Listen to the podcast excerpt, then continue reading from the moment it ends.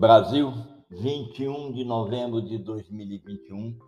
Eu sou o professor Dalpiero e esse é o podcast número 19 da série Memórias de Aula.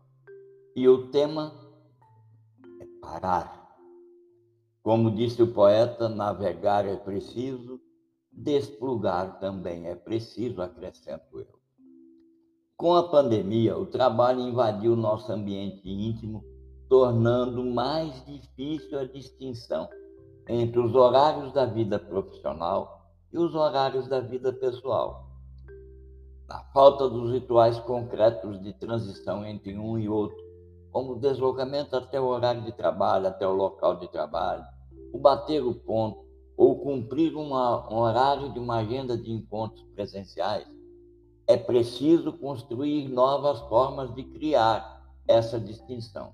E aqui eu digo, é preciso, é fundamental para garantir a estabilidade emocional e a produtividade.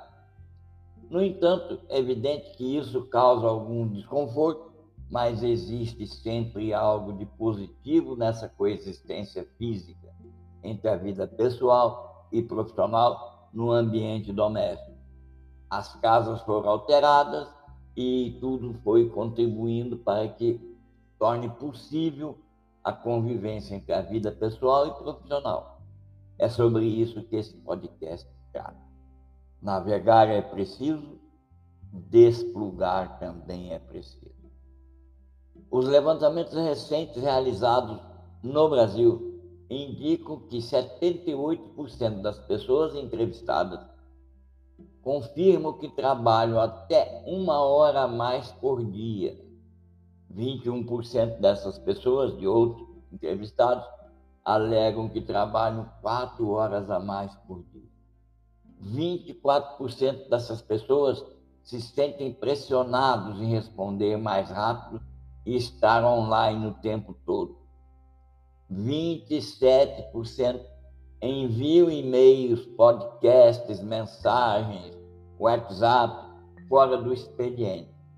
E 18% dizem estar preocupadas em mostrar que estão ocupadas com medo de perder seus empregos. Isso gera estresse e, com certeza, é uma desvantagem. Portanto, é isso que vem criando e fortalecendo o clamor popular para voltar ao escritório tradicional. No entanto, nós podemos intercalar necessidades de trabalho com vivências familiares. Comer de forma mais saudável, estar mais perto do desenvolvimento dos filhos, conviver no ambiente doméstico, isso tem um preço alto em benefícios para cada pessoa que assim equilibra. E aí eu vou falar de equilíbrio.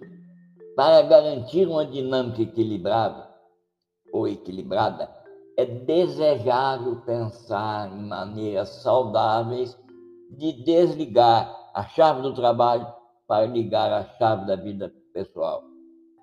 A partir disso, pode-se pensar em ambientes mais flexíveis, ambientes que possam se modificar de acordo com as demandas da vida pessoal e da profissão e que se intercalem durante o dia de um jeito funcional e confortável. Isso foi abordado em um podcast anterior para falar sobre as mudanças na casa, chamei de casa-nação. E é preciso ainda considerar que vários estudos indicam quanto mais se trabalha menos eficácia e menos produtividade se alcança. Uma escala decorrente da mais recente pesquisa realizada na Europa e reproduzida no Brasil indica que as primeiras seis horas, essas sim, são produzidas, são produtivas. Daí em diante, é uma queda livre na produtividade e na emoção. A ponto de que depois de nove horas o esgotamento é evidente e depois de doze horas além do esgotamento, corre-se um grande risco de tomar decisões inadequadas. Bom, agora que você já sabe que existe necessidade de navegar e desplugar, existe necessidade de estabelecer tempos e associá-los à parte produtiva da nossa vida, ainda assim, você ainda assim quiser prolongar por mais de seis horas por dia, tome algumas precauções, mas nunca deixe de, em algum momento, desplugar-se. Primeiro, primeira precaução, reserve momentos no dia para deixar de falar sobre trabalho. Nesse caso, você pode tomar um café virtual, convidar os seus contatos para um happy hour virtual ou até mesmo realizar sessões de jogos interativos online. Tome a iniciativa e agende você mesmo um momento de descompressão virtual com as suas conexões. Se você é um escritor, uma pessoa que trabalha já rotineiramente em casa, continue fazendo isso. Tire um tempo para você se desplugar. Tire maior do que antes. E lembre-se sempre, estamos vivendo um momento específico de pandemia e o home office é uma condicionante dessa pandemia. Então, considere que os horários das reuniões no ambiente presencial já não funcionam com home office. Eu encorajo você a acompanhar outros podcasts nos quais vamos descrever mais detalhes para você desenvolver seu processo de desplugar e continuar navegando, continuar a fazer e continuar a realizar cada vez mais.